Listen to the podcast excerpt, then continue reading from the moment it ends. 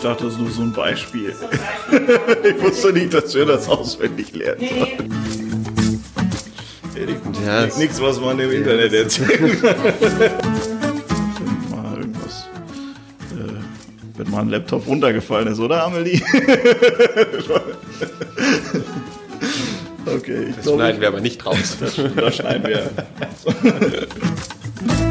ich muss mal was trinken. Ich verdurstet. Ich lese nochmal vor. Ich glaube, ah, ich erinnere mich schon dran. So alt bin ich noch nicht. Gibt ja keinen Spaß. Sag doch das. Weil wir können das Ganze auch nochmal machen. Jetzt sind wir ja so ein bisschen gewöhnter. Vielleicht Nein, das müssen wir nicht nochmal machen. Doch, Jonas, das, das, das müssen wir nochmal machen.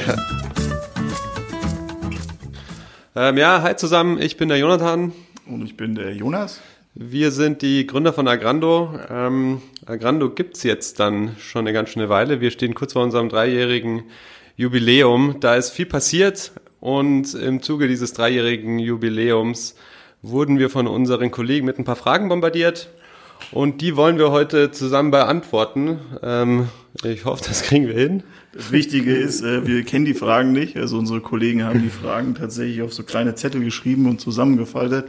Und wir machen das jetzt so, wir ziehen da einfach äh, nacheinander immer so einen Zettel, lesen die Frage vor und dann äh, antwortet äh, jeweils, äh, vielleicht antworten wir beide oder einer antwortet. Ich probiere das Ganze mal. Ich, ich probiere.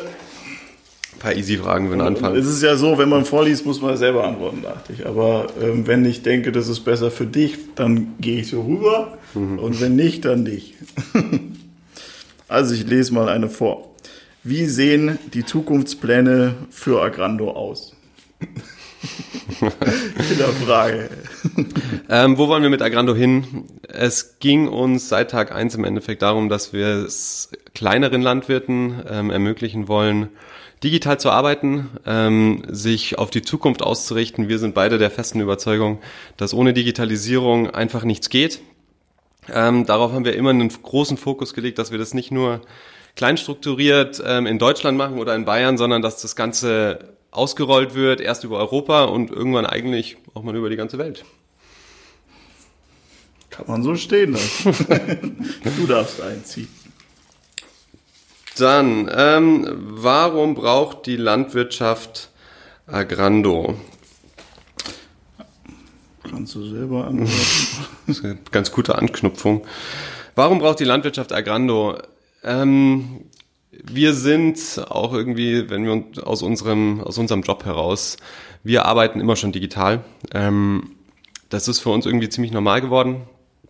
Wenn ich zu uns nach Hause gehe, auf unserem Betrieb zu Hause, dann äh, sehe ich, dass da das absolute Gegenteil der Fall ist. Ähm, das ist äh, massive, äh, massive Zettelwirtschaft, sehr, sehr viel Papier, sehr, sehr viel Aufwand, der da drin ist.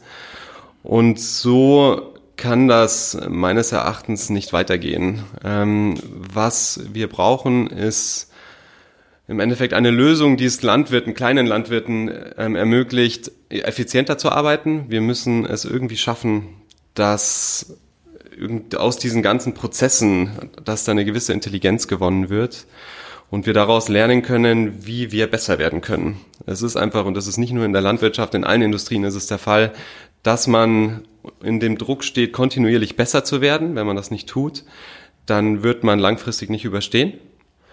Und genau deswegen braucht die Landwirtschaft Agrando. Wir fokussieren, was wir intern sagen, alles unter 1000 Hektar im Endeffekt, alle kleinstrukturierten, familiengeführten Betriebe. Denen wollen wir dabei helfen, Jahr für Jahr im Endeffekt sich immer die Frage zu stellen, wo kann ich besser werden und dann im Endeffekt den Folgeschritt zu machen, da auch tatsächlich hinzukommen. Cool. Nächste Frage. Welche drei Tipps würdet ihr anderen Gründern geben? Oh, coole Frage. Ähm, erster Tipp ähm, betrifft sicherlich den MVP. Das wird sehr viele Gründer interessieren, ähm, weil äh, sehr viele Gründer ähm, auch einen MVP oder eine Plattform ähm, bauen oder irgendein Produkt bauen, ein digitales ähm, dass man sich da nicht überschätzt. MVPs ähm, blasen sich meistens so auf, dass sie am Ende dann doch gar keine MVPs sind und äh, MVP bedeutet dann, oder das wäre mein Tipp, dass man schaut, dass es auch wirklich ein MVP ist. Also wirklich nur die rudimentärsten businesskritischen Funktionen abbilden und dann so schnell wie möglich damit äh, an die Öffentlichkeit gehen, äh, weil äh, dadurch spart man halt massiv Zeit. Wenn man dann mal an der Öffentlichkeit ist, kann man seinen MVP, weiß man auch, in welche Richtung man den denn äh, verändern oder verbessern muss. Das wäre Tipp Nummer eins. Mach du mal Tipp Nummer zwei. ähm, ja, im Endeffekt sind's für mich drei Standardsachen. Das eine ist auch das, was der Jonas gesagt hat. Äh, alles, immer wenn ich neue Gründer irgendwie treffe, sage ich denen, dass sie so schnell wie möglich aus ihrem Keller rauskommen müssen. Ähm, geht so schnell wie möglich an den Markt, an den Kunden. Glaubt auch nicht alles, was der Kunde dir sagt, sondern probier aus, hab irgendwas, was du tatsächlich live testen kannst. Nur dann kannst du wirklich verstehen, ob du mit deinem Produkt wirklich ein Problem löst. Ähm, hol dir Partner, hol dir Mentoren. Die Gründerreise ist eine sehr spannende Reise, wo es wahnsinnig viele Stolpersteine gibt. Und jemanden an deiner Seite zu haben, der die ein oder anderen Stolperstein schon kennt und dir helfen kann, da nicht drüber zu stolpern. Das ist was, was dir nach hinten raus sehr viel ähm, Mühen und Stress sparen kann. Ich glaube, das ist ein sehr wertvoller Tipp. Das hat uns auch sehr, sehr, sehr früh sehr viel geholfen. Ähm, Business Angels, da könnte man auch noch mal kurz ähm, zu sprechen drauf kommen. Wenn man jetzt äh, eine Idee hat und man ist vielleicht so zwei, drei Gründer ähm, und äh, denkt danach, stellt da so einen großen Plan auf und denkt über Funding nach, dann äh, sind natürlich Business Angels schon Leute, die eher früher dabei sind und einem da halt die genannten Stolpersteine, die äh, Jonathan gerade erwähnt hat, aus dem Weg räumen und die halt einfach sehr viel Erfahrung im Gründen auch von Unternehmen und Unternehmen äh, da weiterzuführen äh, mitbringen und äh, das ist einfach sehr wertvoll. Da tut man sich einen Gefallen. Ähm, generell sind ja auch so Accelerator oder Incubator Programme äh, sehr wertvoll, wo man auch noch mal äh, ein bisschen Mentoring bekommt oder äh, äh, Kurse bekommt, äh, wo man wo man tolle Informationen bekommt. Aber wirklich dann so einer, der wirklich kehrt, also der wirklich äh, ein Interesse daran auch hat, dass äh, das Business dann funktioniert oder dass das gut gestartet wird. Das sind dann so das Thema Business Angel. Und da gibt's natürlich, wie im echten Leben, äh, trennt sich da auch die Spreu von Weizen. Da muss man rausgehen, da muss man mit sehr vielen reden, weil man ein Gefühl dafür bekommen muss, was sind denn da Leute, die es ernst äh, meinen, ähm, die da wirklich ein Interesse haben, dass es uns äh, gut geht, oder was sind Leute, die einfach nur vielleicht ein bisschen Informationen abgreifen wollen oder diesen Status Business Angel an sich gerne einfach nur genießen. Ähm, da gibt's äh, äh, schwarze Schafe auch, muss man nicht drum rumreden. Und je mehr man da mit den Leuten redet, je mehr man auch auf Events geht, auch wenn sie vielleicht ein bisschen anstrengend sein können, äh, desto, desto besseres Gefühl kriegt man dafür und man kommt dann auch ähm, an die richtigen Leute. Und das. Ja, ähm, vielleicht um die Frage abzuschließen, eine Grundregel, nach der wir immer schon arbeiten, ähm, bis heute, ist einfach so diese Maxime oder der feste Glaube, dass ähm, solange man nicht aufhört, man auch nicht gescheitert ist. Ähm, das heißt einfach, es wird sehr viel Frustration geben in so einer Gründerreise. Da sind sehr, sehr viele Sachen, die nicht klappen. Aber wie gesagt, solange du nicht aufhörst, ähm, geht's weiter. Und irgendwo findest du dann schon ähm, den nächsten richtigen Weg, die nächste Lösung. Und du wirst kontinuierlich immer Schritte nach vorne machen. Und tatsächlich ist auch noch ein, ein letzter wichtiger Tipp, auch wenn nur drei ge, ge, gefragt waren, äh, ist, äh, hängt tatsächlich mit dem Team zusammen. Also ähm, Jonathan und ich ähm, waren tatsächlich davor auch schon äh, befreundet. Äh, das ist oftmals, hört man ja, dass es in Gründerteams dann zu Streits und sowas kommt. Also das ist wirklich ja auch das, wo dann später Investoren äh, massiv drauf gucken, ähm, passt denn dieses Gründerteam, passt es zusammen, können wir mit denen äh, in diesen nächsten Ligen auch spielen. Und ähm, da muss man halt sehr früh auch äh, hart sein und auch mal harte Diskussionen führen und vielleicht auch die eine oder andere große Entscheidung treffen, um, um sich dann von wem zu verabschieden, wenn das nicht stimmt, weil äh, diesen, da tut man sich mit keinen Gefallen, wenn man schon merkt, äh, wenn man nur drei Leute ist, ja, man mag den anderen eigentlich nicht oder kann nicht mit dem zusammenarbeiten, dann wird es auch nicht mit äh, 50 Leuten klappen. so. Alright. Du bist dran. Äh, wie sieht euer Tag aus? Wann beginnt er? Wann endet er? Na, mal anfangen. ähm, naja, ich bin ja auf dem Bauernhof groß geworden, da sind die Uhrzeiten ein bisschen anders. Ähm, ich stehe gerne um vier Uhr morgens auf. Ähm, arbeiten beginne ich meistens so irgendwo zwischen fünf und sechs. Ähm, ich schaue doch, dass ich mindestens irgendwie noch mal eine halbe Stunde in der Früh rauskomme zum Laufen. Ähm, das Ganze mache ich dann, wann mache ich den Schluss am Abend? Variiert sehr. Ähm, ich würde schätzen, irgendwo zwischen acht und zehn ist so die goldene Mitte. Ich mache das aber auch wirklich sehr stark danach, wie viel Druck entsteht ähm, und ähm, wie sehr das sein muss. Im Endeffekt mache ich es gerne und ich habe nicht so eine richtige äh, Uhrzeit oder so einen Zeiger, wo ich schaue, wie viel habe ich jetzt schon gearbeitet oder so. Ja, also bei mir ist anders. Ich bin ja nicht auf dem Bauernhof aufgewachsen wie Jonathan. Das heißt, ich schlafe generell gerne ein bisschen länger. Mein Tag beginnt in der Regel um neun Uhr. Ähm, ich mache schon auch Meetings eher, wenn es denn sein muss. Aber ich habe einfach für mich gemerkt, wann ist so mein bestes Potenzial, wo kann ich am besten denken, äh, ist tatsächlich äh, mehr so in den Abendstunden. Ähm, deswegen ist es bei mir so, dass ich tatsächlich auch äh, sehr lange arbeite, ähnlich wie Jonathan auch bis äh, acht oder zehn, aber oftmal ist es dann so, dass ich eben dann um elf äh, mich wieder hinsetze und dann quasi weitermache, je nachdem, wenn es halt äh, gefordert ist. Aber ja, könnte man. Ich habe schon die Momente, wo ich angefangen habe und du aufgehört hast, gell? Das äh, gab die Momente, das, äh, das geht Hand in Hand. und äh, ja. Aber ich, ich denke, wenn man einfach ähm, Geschäftsführer auch ist, wie wir beide das im Prinzip sind, Jonathan als CEO, ich als CTO, dann ähm, ja, man, man, man brennt ja dafür. Es fühlt sich ja oft auch nicht wie Arbeit an. Das ist einfach, sagen wir mal, ein extrem zeitintensives Hobby, was wir hier haben. Und ähm, ja, man muss sich dazu nicht überwinden. Deswegen ist es auch für uns nicht äh, problematisch, wenn man sich abends dann nochmal hinsetzt oder so. Gut. Schauen wir mal. Nächste Frage. Von zwei auf 120 Mitarbeiter in nur drei Jahren. Wie hat sich der Arbeitsalltag verändert? Oh boy, ja, das ist eine gute Frage. Ähm, der hat sich äh, massiv geändert. Wir sehen das sogar, also eigentlich ist es ja so, dass jeder Mitarbeiter, der ähm, in einem Unternehmen anfängt, das Unternehmen, wenn es ein bisschen kleiner ist, äh, prinzipiell schon mal verändert.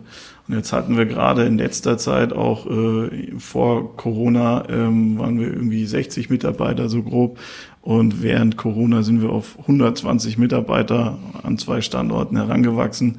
Ja, das ist äh, natürlich, kann man sich vorstellen, dass das die eine oder andere Sache verändert. Aber ähm, wichtig, glaube ich, für uns ist, dass wir im Herzen die, diese Werte, die wir haben und was wir so, so verkörpern und was wir erreichen wollen mit Agrando, dass sich das nicht verändert. Und da sind wir sehr, sehr hinterher dran. Jetzt zum Beispiel, wir haben ja auch ein, ein Office in äh, Pristina, in Kosovo, ähm, wo wir versuchen, äh, genau, sagen wir mal, auch von den Räumlichkeiten her das genauso zu machen, wie das in München der Fall ist und äh, den Leuten auch genau dieselben Verantwortungen äh, äh, zuteil zu werden lassen. Ähm, ja, das, wie gesagt, von zwei auf 120, das kann man jetzt so nicht einfach in Worte fassen. Ähm, wo wir zu zweit waren, vielleicht nochmal ein ganz kurzer äh, Abflug äh, in die History von Agrando. Da haben wir teilweise auch äh, dort, dort, wo wir studiert haben an der TU München, äh, sind wir morgens in, so Glaskästen äh, reingegangen. Die konnte man sich nicht reservieren, deswegen musste man da früh aufstehen. Also hat Jonathan das meistens übernommen, den Glaskasten zu reservieren. Und ähm, dort haben wir dann eigentlich den ganzen Tag äh, ähm, gearbeitet äh, für Agrando und sind halt ab und an mal in Vorlesungen gegangen, sofern man das musste.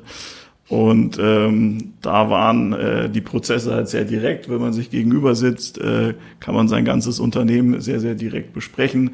Jetzt mit 120 Mitarbeitern haben wir tatsächlich, äh, ja, wie jedes andere Unternehmen auch, muss man sich sehr viel Gedanken machen über Kommunikation, über Information, wie wie, wie erreicht äh, eine, irgendwo eine Entscheidung auf, in diesem Department, wie erreicht es die betreffenden Leute auch in einem anderen Department und so weiter. Ähm, ganz normale Wachstumsproblemchen, äh, würde ich sagen, die wir aber ja durch auch durch dieses Homeoffice, in dem wir jetzt sind, äh, Remote Work, äh, eigentlich ganz gut im Griff bekommen haben. Und äh, ich finde, dass wir da sehr, sehr fortschrittlich mittlerweile sind mit unserer Firma. Hast du da noch ein, ein von 2 auf 120 was verändert? Ja, ähm, hat sich schon sehr, sehr viel verändert. Auch so generell, als wenn du anfängst, auch als Gründer mit ein paar Leuten, dann ist der Ansporn, den du hast, alles selber zu machen, alles so gut wie es geht. Viel davon kannst du noch nicht, also ist dein Anspruch, irgendwie alles dir so schnell wie es geht beizubringen. Heute ist mein Job, möglichst wenig zu machen. Ähm, ich sehe in einem meiner Hauptaufgaben, das beste Team der Welt aufzubauen. Darum geht's und Leute zu finden, die besser sind als ich in allen einzelnen Bereichen. Dazu gehört wahnsinnig viel Kommunikation, dazu gehört Wissen weiterzugeben, die Erfahrungen, die wir in den letzten Jahren gemacht haben, zu teilen. Und ähm, eine weitere riesengroße Aufgabe ist der Erhalt unserer Unternehmenswerte. Ähm, ich sehe unsere Firma als im Endeffekt hat eine eigene Persönlichkeit. Diese Persönlichkeit formt sich aus den Menschen, die wir hier sind. Und auf die müssen wir aufpassen, die müssen wir beschützen. Jetzt mehr denn je, wo man so schnell wächst. Und das ähm, ist was, was wir tun. Ähm, dazu gehört natürlich jetzt noch mal mehr, dass man diese Vision, wo Agrando hin will, irgendwie visualisiert, irgendwie greifbar machen muss, so dass das auch wirklich jeder Einzelne bei uns versteht. Und das ist so grob zusammengefasst der große Unterschied zu Agrando heute und Agrando vor zwei Jahren oder drei Jahren.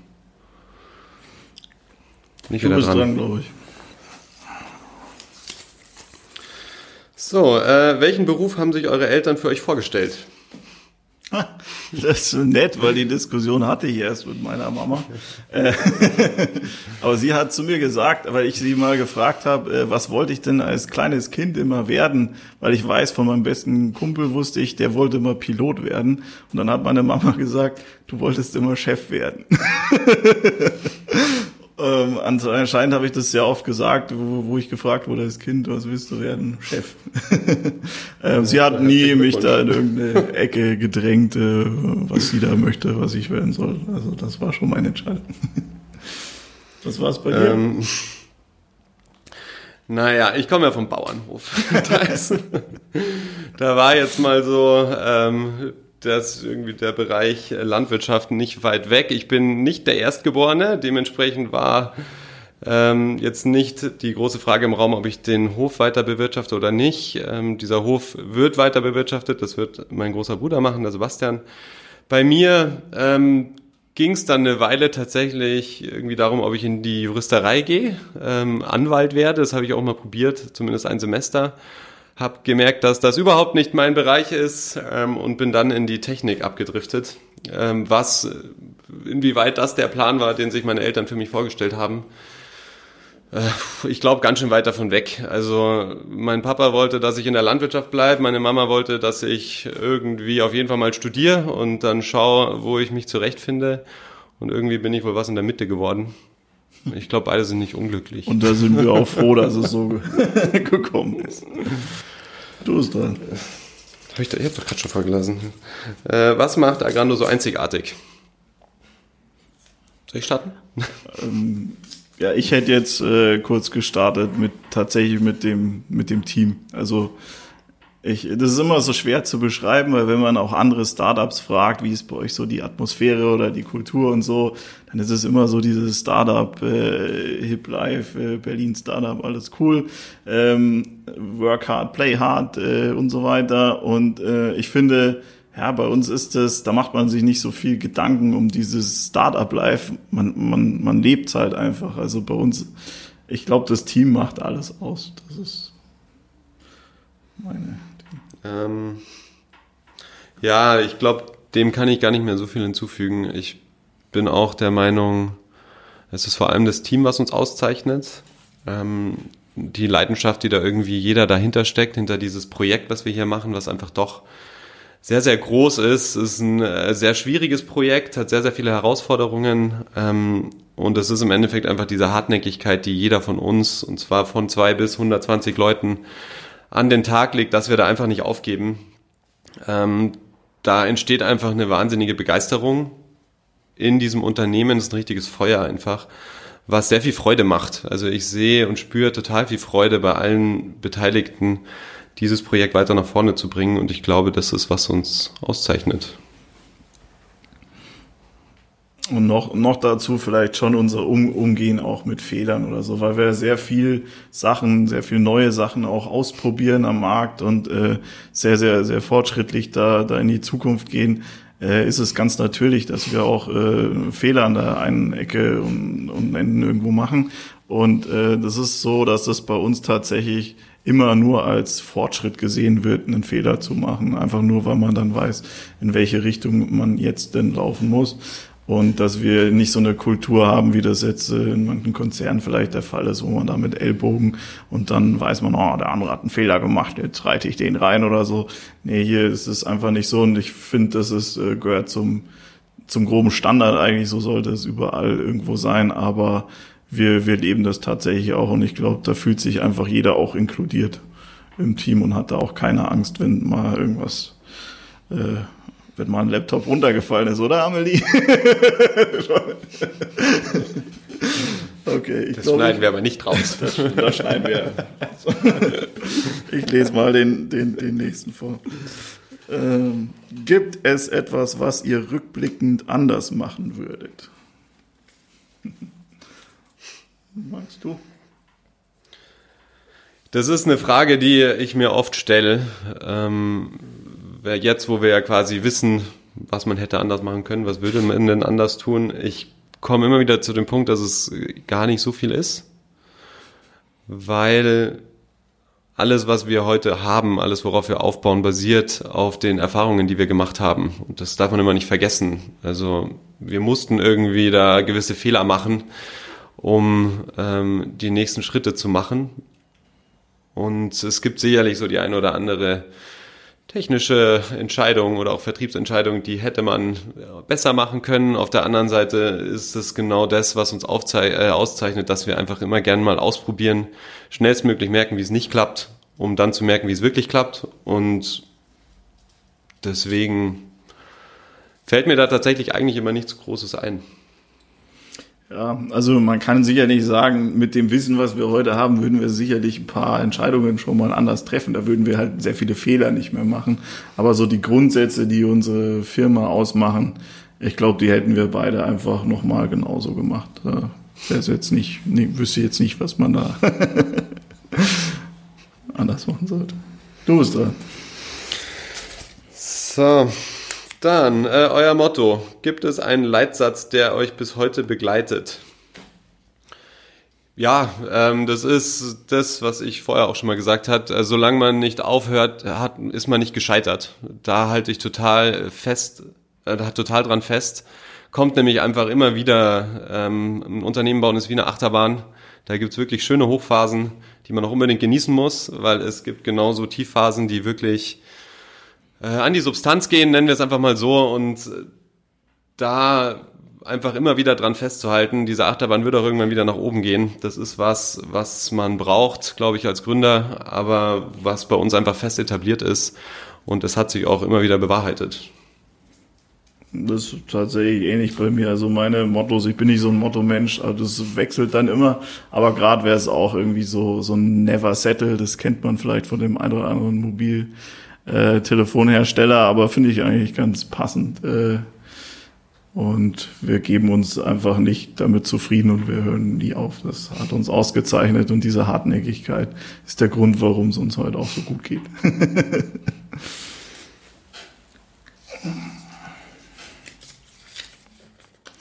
Worin ergänzt ihr euch gut als Gründer? Schon mal von der Arbeitszeit, Hand in Hand.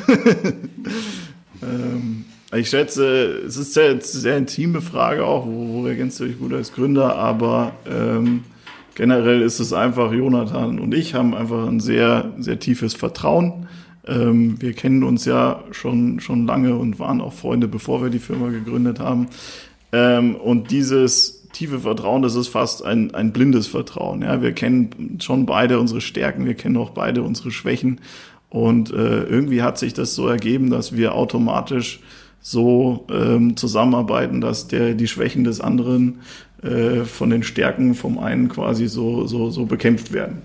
So sehe ich das. Also ich kann das jetzt gar nicht so konkretisieren. Jetzt zum Beispiel äh, Jonathan ist schon auch mehr als, als CEO in, in, in so eine Rampensau auf gut Deutsch. Äh, dieses, äh, das, das braucht man ja, man braucht Ausstrahlung, Charisma und diese, diese Sachen hat alles er und ich bin schon eher mehr da introvertierter ähm, äh, und mehr, mehr so strategischer unterwegs zum Hintergrund. Und das ist, äh, das ist so ein Beispiel, wie sich Sachen ergänzen können. Kann ich nicht mehr viel dazu sagen. Ähm, als wir vor allem noch weniger Leute waren, haben wir das für uns selber immer ganz gut irgendwie in Bilder gefasst, indem wir gesagt haben, ich renne irgendwie so ins Dunkel und baue da irgendwie so ein kleines Kartenhaus auf, was ziemlich wackelt. Dahinter kommt der Jonas, der da ein Fundament dahinter setzt und schaut, dass das nicht zusammenfällt. Das ist ähm, irgendwie Geschwindigkeit und äh, schnelles Entscheidungen treffen auf meiner Seite und irgendwie viel Strategie und solide Entscheidungen im Hintergrund. Ich glaube, man braucht beides. Ähm, Gäbe es nur zwei Michs, dann wären wir irgendwann gegen eine Wand gelaufen. Gäbe es zwei Jonases, wären wir zu langsam. Und äh, dementsprechend ist das eigentlich eine ziemlich ideale Ergänzung. Das äh, finde ich genau. So. Du bist ja. In welchem Moment habt ihr euch dazu entschieden, alles auf Agrando zu setzen? Alles auf einer Karte. Puh. Das war auf jeden Fall am Ende, also bei mir zumindest am Ende von unserem Studium, dass wir da zumindest mal den ersten Schritt gemacht haben. Ähm, der Jonas und ich haben beide unsere Masterarbeit nicht fertig geschrieben, haben eigentlich sonst alles fertig also diese ganzen Prüfungen und so sind hinter uns. Ähm, wir standen da gerade vor Beginn und dann ging es allerdings mit unserer Firma bergauf. Ähm, die ersten Finanzierungsrunden standen vor der Tür, waren allerdings auch vor allem in der Vorbereitung. Und wir mussten uns da, also dazwischen entscheiden, wollen wir jetzt die Masterarbeit pausieren und all in quasi in dieses Unternehmen gehen, weil das zeitlich einfach anders nicht funktioniert hätte. Oder machen wir es andersrum, lassen diese Opportunity mit dieser Finanzierungsrunde jetzt schleifen und ähm, machen jetzt erstmal solide unseren Master fertig. Ja, bis heute haben wir den Master nicht, äh, aber unsere Firma ist 120 Mitarbeiter weiter. Also ich würde sagen, das war für mich so der erste Schritt. Es ging aber natürlich auch immer weiter. Ähm, nach der ersten Finanzierungsrunde kam die zweite ähm, und so kam es dann eigentlich nie wieder so zu dieser Gelegenheit, dass man nicht hätte all in gehen können. Haben wir nie wieder aufgehört. Klar. Ja, klar. Normalerweise ist der Weg ja dann nach dem Studium, man, man tritt ins Berufsleben über und spätestens da war uns klar, das ist all in. Ich würde aber das auch eher vordatieren. Also das war einfach, währenddem wir den Master gemacht haben. Wir haben tatsächlich auch äh, ein Auslandssemester mal beide ge gemacht in Barcelona, wo es eigentlich normalerweise denkt man dann ja, okay, die beiden haben nur die ganze Zeit gefeiert, aber wir haben eigentlich nur die ganze Zeit gearbeitet für Agrando. Und ähm, naja. mit Strandbesuchen dazwischen. Und mit oh. Strand, also wir waren schon auch mal am Strand. Ja. Aber ja, wie gesagt, diese Masterarbeit haben wir nie geschrieben und ich glaube, meine Mutter, also wenn, dann würde ich die eh nur wegen Mama jetzt noch irgendwann mal äh, zu Ende schreiben, aber äh, wie ihr alle wissen, ist das ja doch dann ein kleiner zeitlicher ähm, Faktor auch und mittlerweile, glaube ich, versteht meine Mama auch, dass ich die jetzt nicht mehr unbedingt noch abschließen muss. Oder Mama? Na gut, ich lese mal vor. Wie haben Freunde und Familie ganz am Anfang auf euer Projekt Agrando reagiert? Und was sagen sie jetzt? Ja, gut, also ich kann das mal aus meiner Brille so erzählen. Äh, Freunde, Familie am Anfang. Ähm, Familie ist definitiv äh, immer was gewesen, was mir da sehr viel Rückhalt gegeben hat. Ähm, bei den Freunden ist es so, da wird man ja, wenn man, sagen wir mal, ein Startup gründet oder vorhat, eins zu gründen oder eine Idee hat, wird man schon sehr, sehr kritisch auch angeschaut. Da gibt's die Freunde, ähm, die einen da wirklich auch unterstützen, die sagen, hey, ich finde es das toll, dass du da mal was anders machst als den üblichen Weg und äh, die da irgendwie mit einem mitfiebern. Dann gibt's genauso gut äh, Freunde, die ja vielleicht in irgendeinem ähm, gesättelten Leben schon drin sind und äh, die dann vielleicht auch irgendwie wollen, dass es nicht so bei einem funktioniert und ähm, die dann schon da eher kritisch sind oder sich dann vielleicht auch freuen würden, wenn, wenn man da aufgeben muss oder so. Ähm, bei mir ist es generell so, dass es schon sehr viele waren, die da nicht an mich geglaubt haben, aber das ist äh, was, was mich seit meiner Kindheit auch oder Schulzeit so, so auszeichnet. Je, je mehr Leute nicht an mich glauben, desto mehr Energie habe ich. und das ist tatsächlich äh, was, was man auch braucht. Ja? Man, man, man braucht auch diesen, diesen äh, Kick von anderen, die nicht an einen glauben, dass man, ähm, dass man das denen auch beweisen kann. Ja?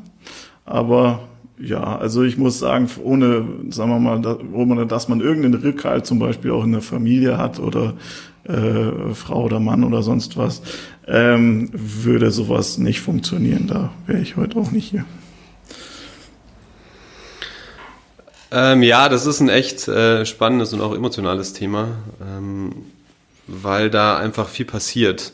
Ich würde auch sagen, ohne, Fam ohne Family geht's nicht. Ähm, wenn du da nicht jemanden hast, der dich wirklich aufwängt, der dir da den Rücken stärkt, der dir wieder und wieder sagt, dass das gut ist, was du da machst, oder da tatsächlich auch irgendwie äh, beeindruckt oder begeistert ist, was ja dann doch irgendwie die Mama oder der Papa ist, dann ist das ähm, wirklich schwierig. Freundetechnisch hat sich sehr viel verändert auch. Ähm, man könnte sagen, ich will nicht mal sagen äh, Spreu von Weizen, sondern es entwickelt sich einfach in unterschiedliche Richtungen. Man verändert sich als Mensch. Ähm, Interessen gehen in unterschiedliche Richtungen und es ist einfach Realität, dass man teilweise sich dann einfach in unterschiedliche Richtungen entwickelt. Ähm, Zeit ist ein sehr limitierender Faktor. Das bedeutet, dass Freundschaften, die man früher vielleicht sogar intensiver gepflegt hat, ähm, verlieren kann, weil man es nicht mehr schafft, diese Zeit rein zu investieren, die von gegenüber gefordert wird. Und äh, dementsprechend habe ich da unterschiedliche Erfahrungen gemacht. Ich habe äh, Freunde, die, die ich damals schon gut habe, die heute noch viel, viel enger geworden sind, die damals schon an mich geglaubt haben und das heute unglaublich finden. Ähm, vor allem, wenn man überlegt, was ich damals für ein Kaschball war, ähm, was die natürlich alles wissen. Und auf der anderen Seite hatte ich allerdings auch viele Freunde während der Studienzeit, die ich heute nicht mehr habe, weil einfach diese Nähe nicht mehr da war und ich die Zeit nicht mehr rein investieren konnte. Heute, wenn ich freie Minuten oder Stunden habe, dann investiere ich die ganz gezielt nur noch äh, in die Leute, die mir wirklich nahestehen. Und das sind wenige gute Freunde und Familie. Ich würde aber das auch gar nicht jetzt über einen Kamm scheren. Ich denke, diese, das macht ja jeder in seinem Leben irgendwo durch, diese Phase, dass auch nach dem Studium, dann Studiumfreunde und Beruf und irgendwie wird's weniger und da sind die guten Freunde und dann hat man vielleicht auch die von ganz früher und äh, überlegt sich das. Also die, die, diese Gedanken kennt ja jeder. Aber ich würde so speziell auf uns als Gründer ist doch dieser Zeitfaktor, den dann tatsächlich auch einige Leute auch gar nicht mehr so nachvollziehen können. Die, die, es gibt schon Leute, die da nicht mehr verstehen, dass der nicht immer überall da, da hinkommen kann oder vielleicht auch nicht immer so lang bleiben kann oder sonst was. Und ähm, bei mir ist es auch so, die, die Freunde, die das verstehen, äh, da muss man sich vielleicht mal einen Satz anhören, ja, ja, das ist schon fünfmal gefragt und, und, und wird nichts, aber dann beim sechsten Mal klappt's und dann ist auch alles wie früher und das, äh, die, diese, diese Freunde, die gibt's bei uns beiden sicher. Bin ich wieder dran. Du bist dran. So, ähm, wenn ihr ein Betriebsmittel aus dem Agrando-Produktkatalog sein könntet, welches wärt ihr? ja, die, die Antwort ist nicht jugendfrei. nee, nee, da habe ich nicht. Das Also- ist, das, das, da habe ich überhaupt keinen Bezug. Äh, Also bei mir wäre es tatsächlich ähm, Alzon, weil das einen Nitrifikationshemmer hat. Ähm, das ist tatsächlich, ja, das ist äh, dieses Beispiel habe ich sehr, sehr oft angefügt. Also meins wäre Alzon. Müsste man überlegen, mit welchen Produkten wir ganz am Anfang getestet haben, gell? Hm. Ich weiß nicht, ob mir da tatsächlich ein Also- spezielles bei einfällt. Eins ist Der Kalkamonsalpika. Kalkmonster ist eins der meist benutzten Produkte während den ersten Zeilen Code, die wir geschrieben haben, wahrscheinlich. Echt bei beiden ein Düngemittel. Ja. Düngen, also wir wollen äh, Sachen wachsen lassen. Das mer merkt, man, merkt man ganz deutlich hier. Nee, aber ich muss schon gestehen, ich habe jetzt keine emotionale Beziehung zu einem gewissen Betriebsmittel. Ich, ich ziehe mir jetzt mal, bevor du ähm, Bevor ich noch eine den, aufbaue. Bevor du den Giganten nimmst. Eure Buchempfehlung. Gibt es ein Buch, das jeder gelesen haben sollte? Jetzt darfst du. Ja, ich terrorisiere bei uns intern die Leute mit einigen äh, Büchern, die ich sehr empfehle, äh, vor allem immer bei uns im Management-Team. Da gibt's äh, einige. Es kommt immer ganz drauf an. Wie gesagt, ich bin da sehr tief gerade im Bereich Management drin. Ähm, da geht sehr viel um das Thema Teamwork. Da gibt's ähm, ein Buch, das heißt Die fünf Dysfunktionen eines Teams. Das kann ich jedem, der irgendwie ein Team aufbauen will, ähm, muss nicht mal ein Gründerteam sein, sondern jeder, der es irgendwie schaffen will, eine Gruppendynamik zu schaffen, die miteinander arbeitet, ähm, die konfliktbereit ist, die offen ist. Dem lege ich dieses Buch nahe. Ähm, hat mir selber wahnsinnig geholfen und macht ziemlich Spaß zu lesen. Die Bücher, die ich so empfehle, gehen tatsächlich, ähm, die Frage war ja gerichtet an, die man allen empfehlen kann, die gehen dann mehr so in die technische Richtung. Aber äh, was ich ähm, vielleicht mal ein bisschen Belletristik, ähm, da wir im Gründergespräch sind, wenn man sich Hermann Hesse ähm, äh, mal zu Gemüte führt, dann wäre Narziss und Goldmund vielleicht ein Buch, wo man auch einige Antworten auf unsere Beziehung, äh, Gründerbeziehung finden könnte. Bin ich wieder dran. Ja. So. Äh, was wünscht ihr euch für die Landwirtschaft der Zukunft? Ähm, wenn ich da in mein kleines äh, Visionskammer blicke, dann ähm, bin ich der festen Überzeugung, dass kleinstrukturierte Landwirtschaft überleben kann und soll. Ähm, ich sehe da eine totale Daseinsberechtigung, eine Existenzberechtigung dahinter.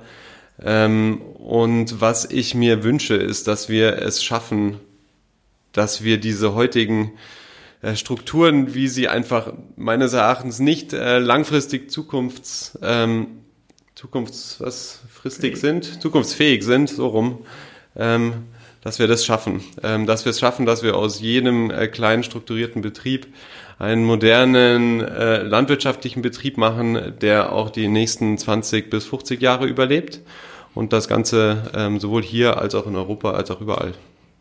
Also dass familiengeführte Landwirtschaft bestehen kann.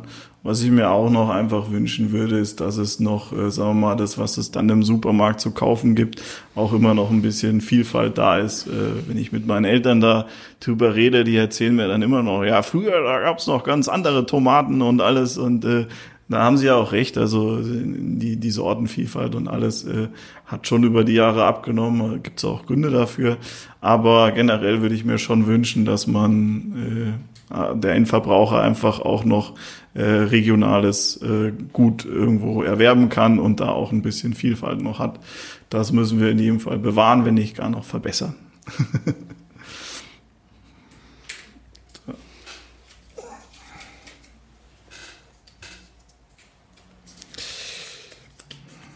So. Hat sich das Konzept von der ersten Idee bis heute verändert? Auch eine große Frage. Ja, natürlich. Ich glaube, wenn wir mit dem Konzept, was wir damals während Studienzeiten so im Kopf hatten, äh, wenn wir damit äh, weitergemacht hätten, wird es uns heute natürlich nicht mehr geben. Ähm, wir haben schon sehr viele Sachen probiert äh, in diesen ganzen Jahren, die wir an diesem Projekt schon arbeiten ähm, zum Beispiel auch so im, im Bereich Logistik mal ähm, erste Schritte gegangen, weil wir tatsächlich diese ganzen Betriebsmittel auch selber irgendwo ähm, versenden wollten und Logistik. Da haben wir dann sehr schnell damals gemerkt, uh, das ist ein etwas größeres Thema und da gibt es ja Logistikexperten und Logistikunternehmen, äh, die das schon sehr, sehr gut machen und das hat auch einen Grund. Ähm, auch mit diesen zusammen äh, ähm, ist natürlich äh, jetzt nicht unoffen, dass wir in, in, Zukunft mit denen auch zusammenarbeiten.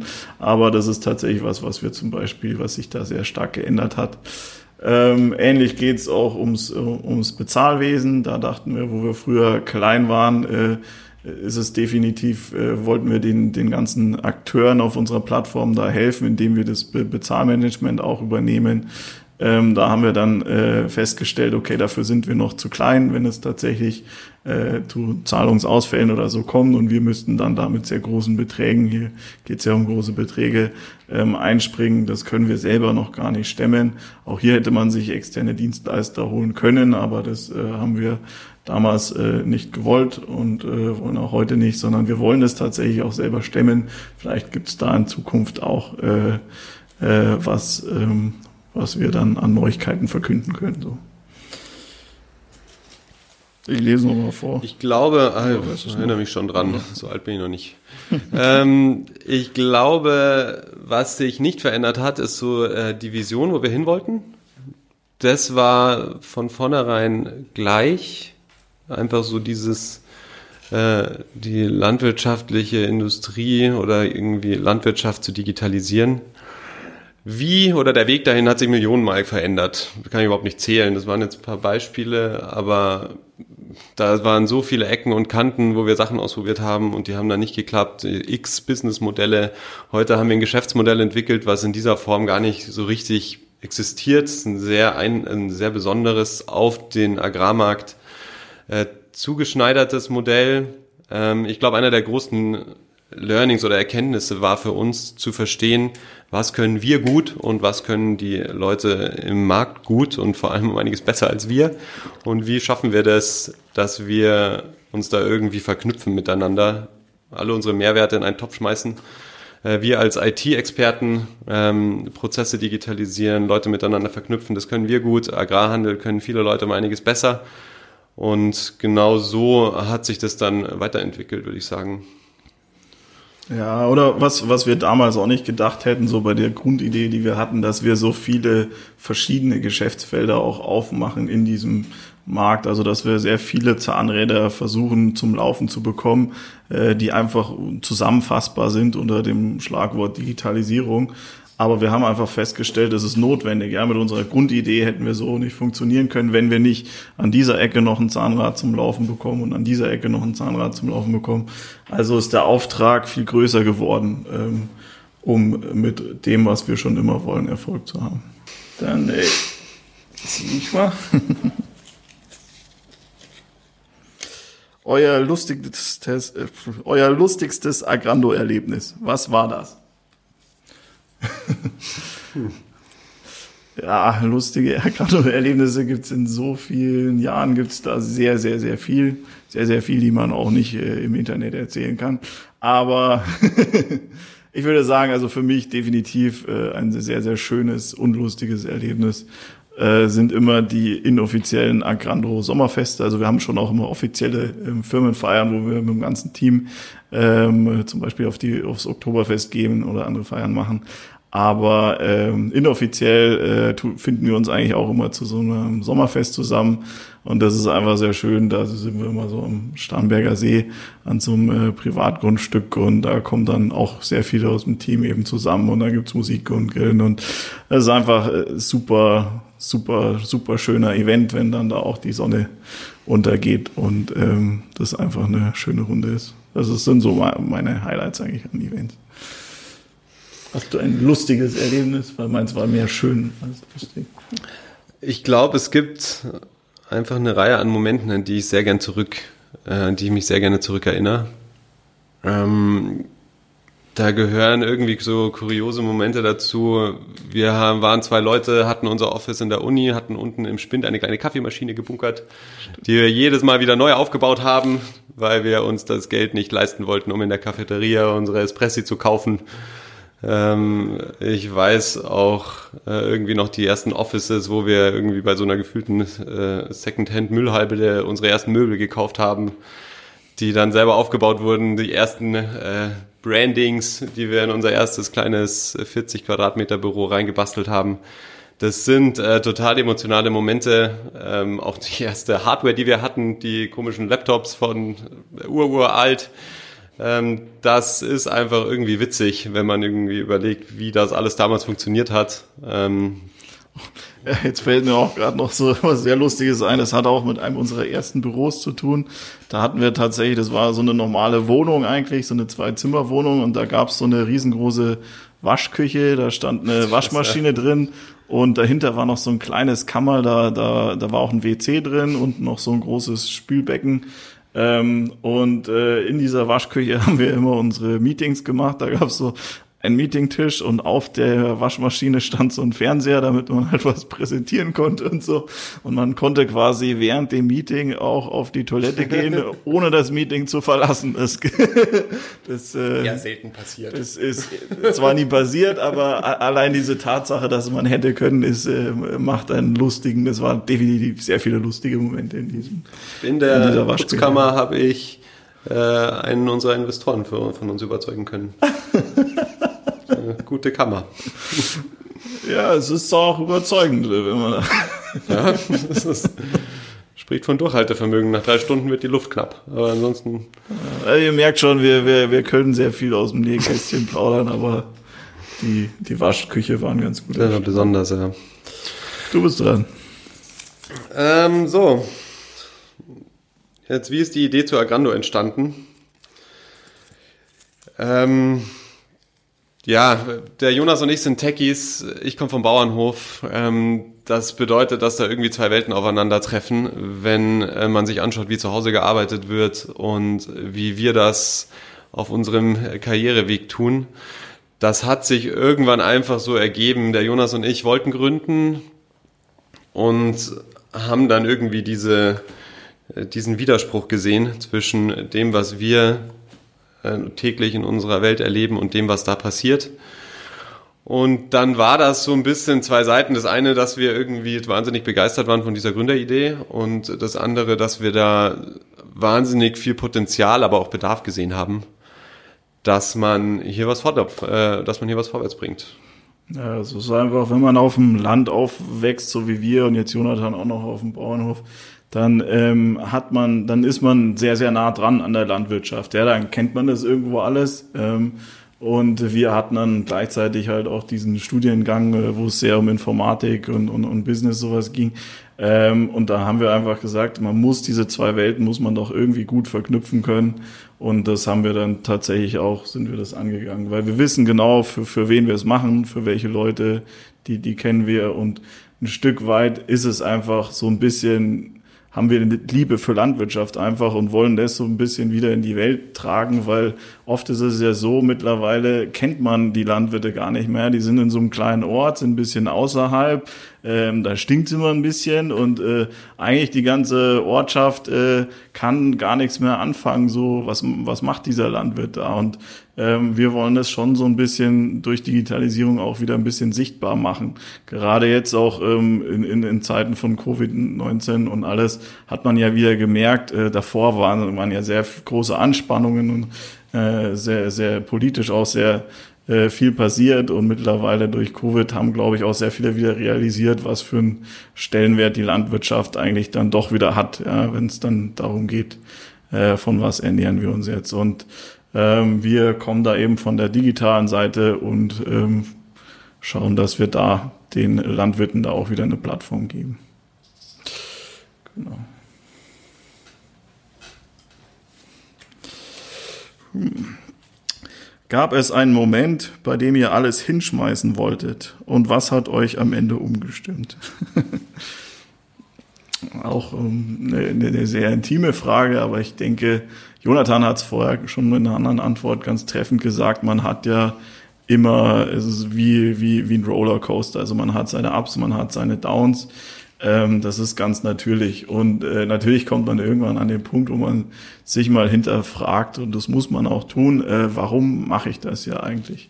Und bisher war das noch nie so, dass ich, äh, spreche da jetzt nur für mich, ähm, dass ich das Gefühl hatte, okay, ähm, ich weiß nicht mehr, warum ich es mache, ähm, weil in dem Moment, wo ich nicht mehr wüsste, warum ich das mache, da müsste ich ja eigentlich hinschmeißen dann, weil also ist ja bescheuert, was wir da machen, äh, reisen uns da, also arbeiten da sehr viel äh, und ähm, ähm, ja, das äh, das äh, hat natürlich auch, äh, müssen wir sehr, sehr viel, haben wir da an Kosten zu tragen. Vorher hatten wir das Thema Freunde und soziale Kontakte, wo man einfach dann klar zurückstecken muss und Familie auch und sowas und Lebensplanung äh, muss man äh, Sachen einfach eingehen und äh, das wären wir nie bereit, äh, diese Opfer äh, zu bringen, wenn wir da nicht dahinter stehen können, wenn wir nicht wüssten, warum wir es machen. Und an diesem Punkt war ich zum Glück noch nicht, dass ich hinschmeißen wollte. Aber natürlich hat man auch mal Downphasen, wo man einfach alles hinterfragt. Und das ist aber auch wichtig. Wie ist es da bei dir? Ähm, ich hatte noch nie eine Phase, wo ich hinschmeißen wollte. Also es war für mich noch niemals, äh, hatte ich den Gedanken so weit, dass ich sage, okay, äh, nee. Ich glaube, äh, das hat sehr viel auch damit zu tun, dass wir einfach verdammt stur und hartnäckig sind. Das muss, glaube ich, da schon so ein bisschen, also so diese Charakterzüge, die sollte man irgendwie haben. Ähm, auf der anderen Seite haben wir sowohl der Zwischenhalt, äh, der Zusammenhalt zwischen uns zwei, aber eben auch die Familie dahinter, die einen da auffängt, wenn man mal in irgendeiner Tiefphase steckt. Und dementsprechend glaube ich nicht, dass ich mich an irgendeinen Gedanken zurückerinnern kann, wo ich mir gedacht habe, nee, Dafür sind wir jetzt auch ein bisschen zu weit. Ich fühle, es geht gar nicht mehr. Ja, und ich meine, diese Hartnäckigkeit haben wir ja vorher auch schon angesprochen. Die zeichnet uns aus. Also wir geben halt, also man darf da nicht aufgeben in diesem Startup-Business. Das Thema, was wir haben, wir haben ja jetzt nicht irgendwie äh, eine neue Lampe entwickelt, sondern wir digitalisieren die Landwirtschaft.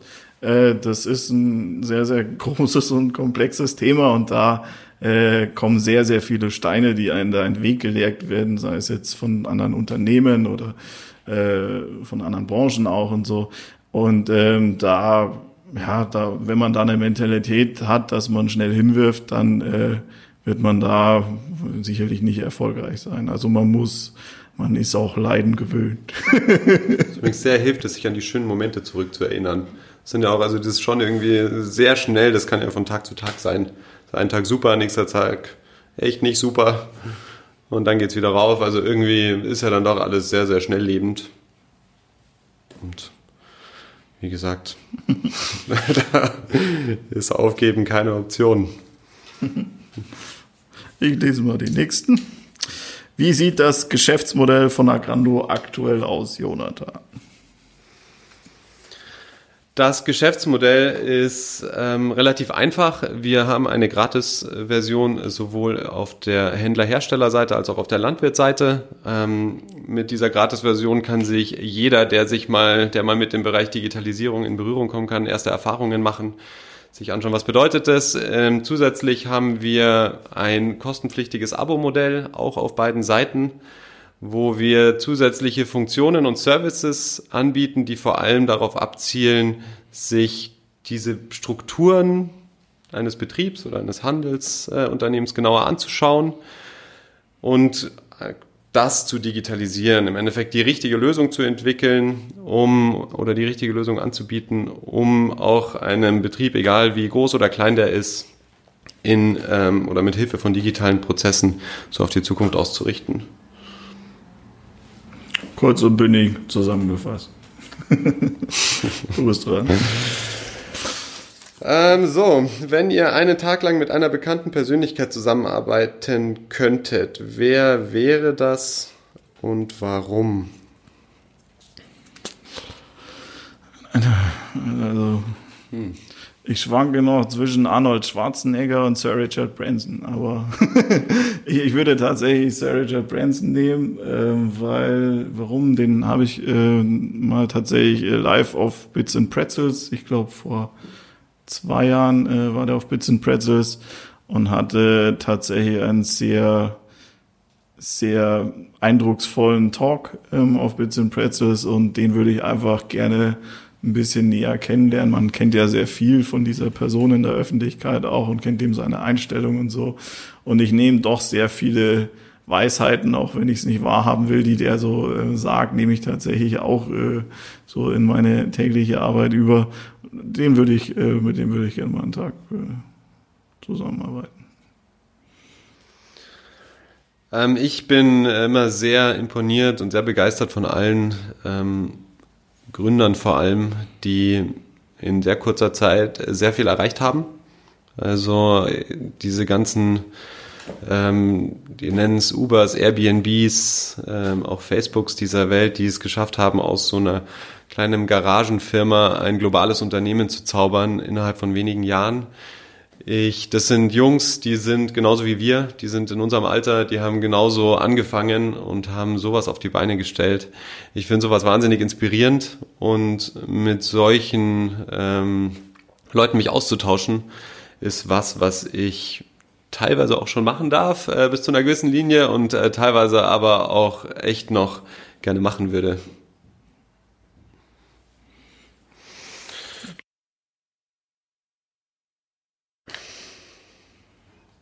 Hat mir das nicht schon? Achso, nee. Ähm, was macht euch bei Agrando am meisten Spaß?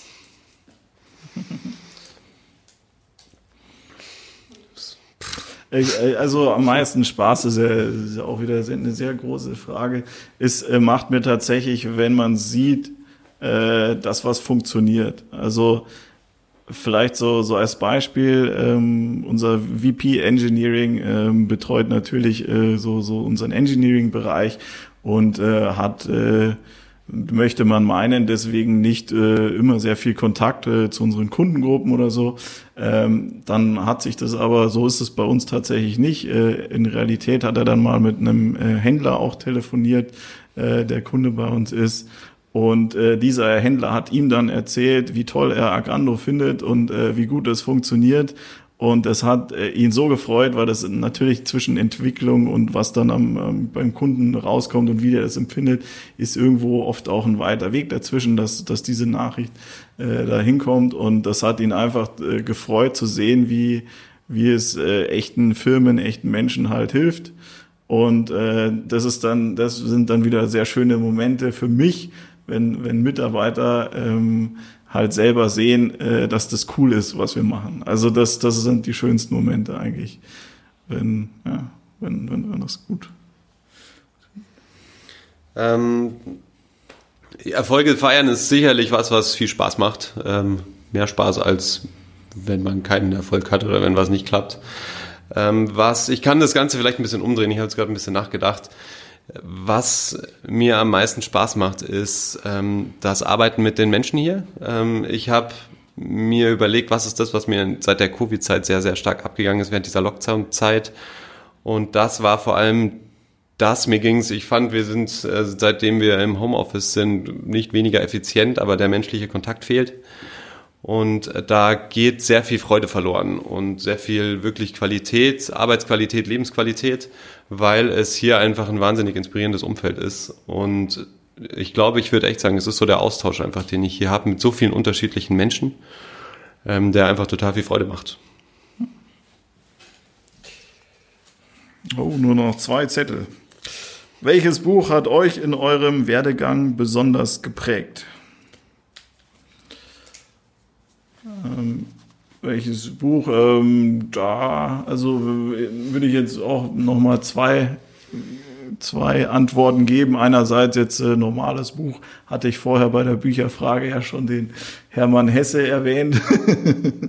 äh, da wäre es tatsächlich dieses äh, Nazis und Goldmund gewesen. Ähm, aber auf fachlicher Seite gibt's da auch äh, so, der jetzt äh, in meiner Rolle eines CTOs gibt's da auch natürlich sehr viele Bücher, darüber oder generell so eine, so eine Engineering Manager Laufbahn auch. Da gibt's ein gutes von Camille Fournier, ähm, das heißt äh, The Manager's Path. Und das zeigt eben auch ähm, den Weg von äh, jemandem, der irgendwo anfängt als Praktikant und äh, vielleicht gementort wird, äh, dann äh, über verschiedene Stellen oder Etappen zu einem CTO oder einem technischen Direktor in dem Sinne.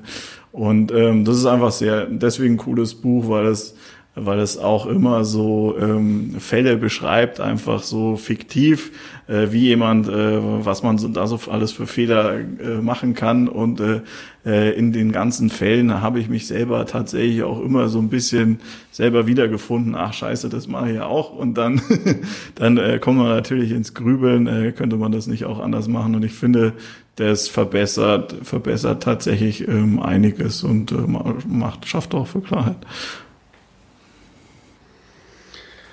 Puh, ähm, ich habe jetzt auch noch mal so ein bisschen nachgedacht. Ähm, ich will jetzt nicht mit den nächsten Leadership-Büchern um die Ecke kommen, weil irgendwie haben sie mich auch nicht geprägt. Ich glaube, ich bin eher geprägt durch Menschen ähm, und den Austausch, die Leute, die ich getroffen habe.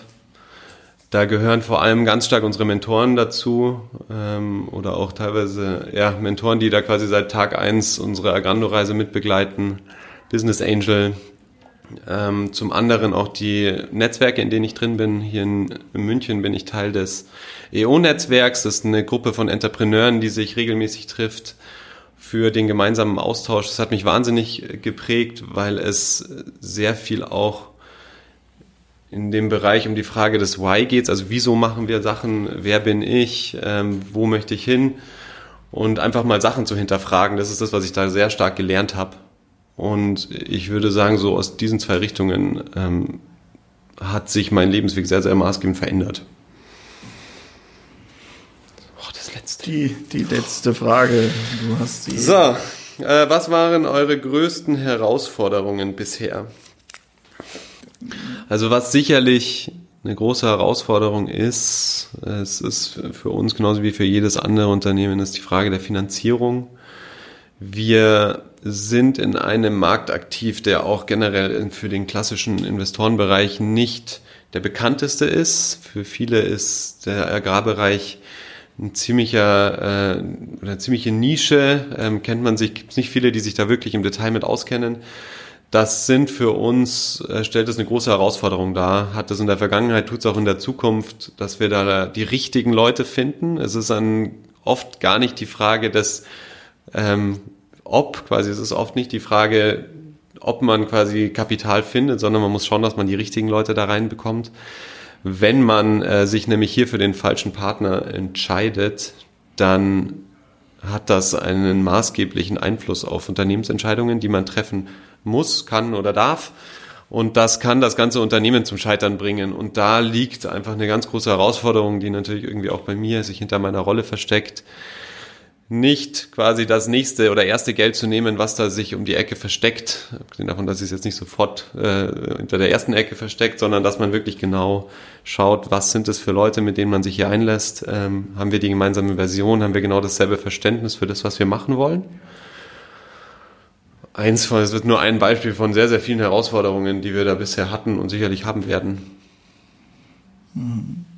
Ja, vielleicht kann man da noch kurz auf den Arbeitsmarkt jetzt gerade auch an unserem Standort München eingehen.